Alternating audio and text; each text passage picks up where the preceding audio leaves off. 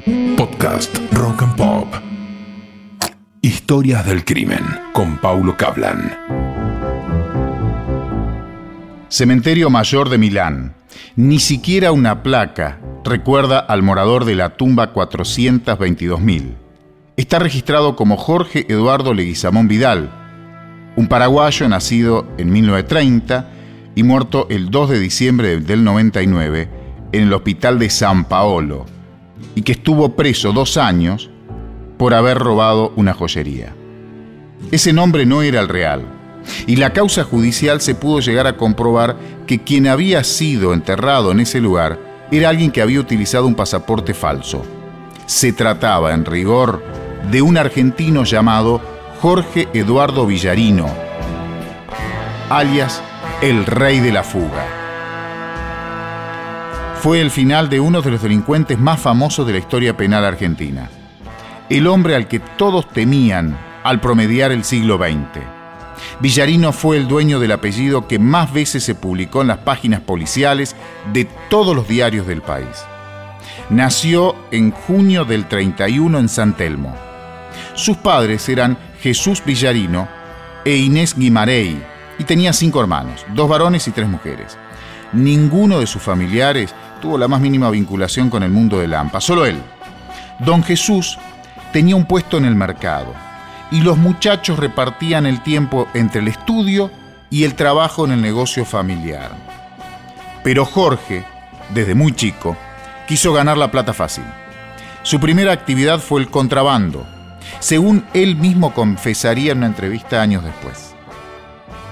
El padre le había comprado un camioncito de reparto con el que llevaba mercadería al puerto, pero al regresar, el papá no lo sabía, lo usaba para ingresar cigarrillos y whisky de contrabando.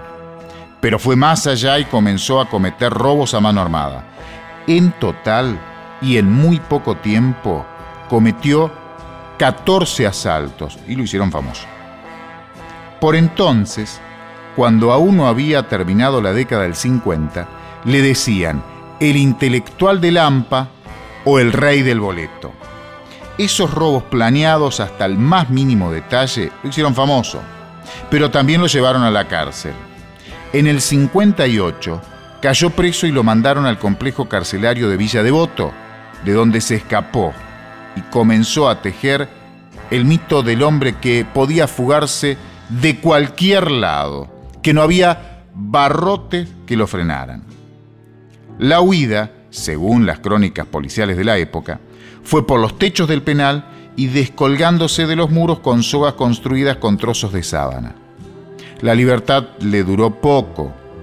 Unos 40 días después cayó nuevamente preso y los diarios informaron cómo había sido atrapado el delincuente villarino. Pero tiempo después sería nuevamente noticia.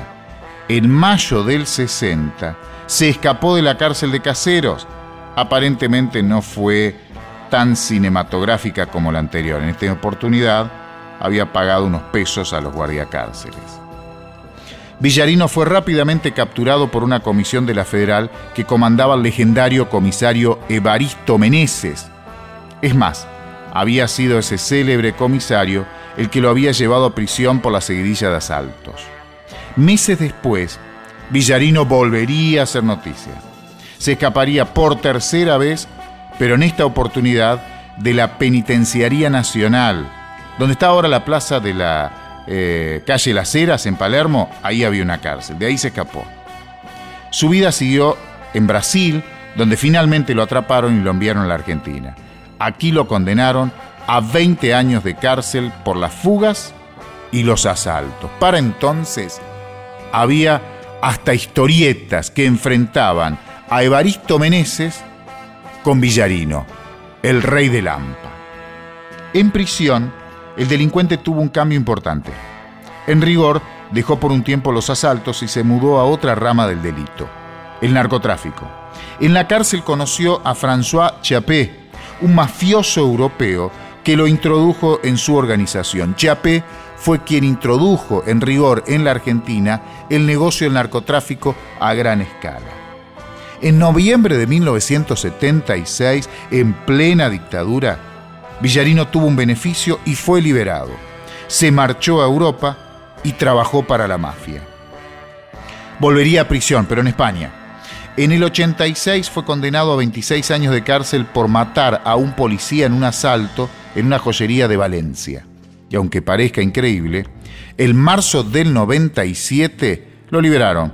Era un hombre grande, pero no conocía otra forma de vida más que el delito.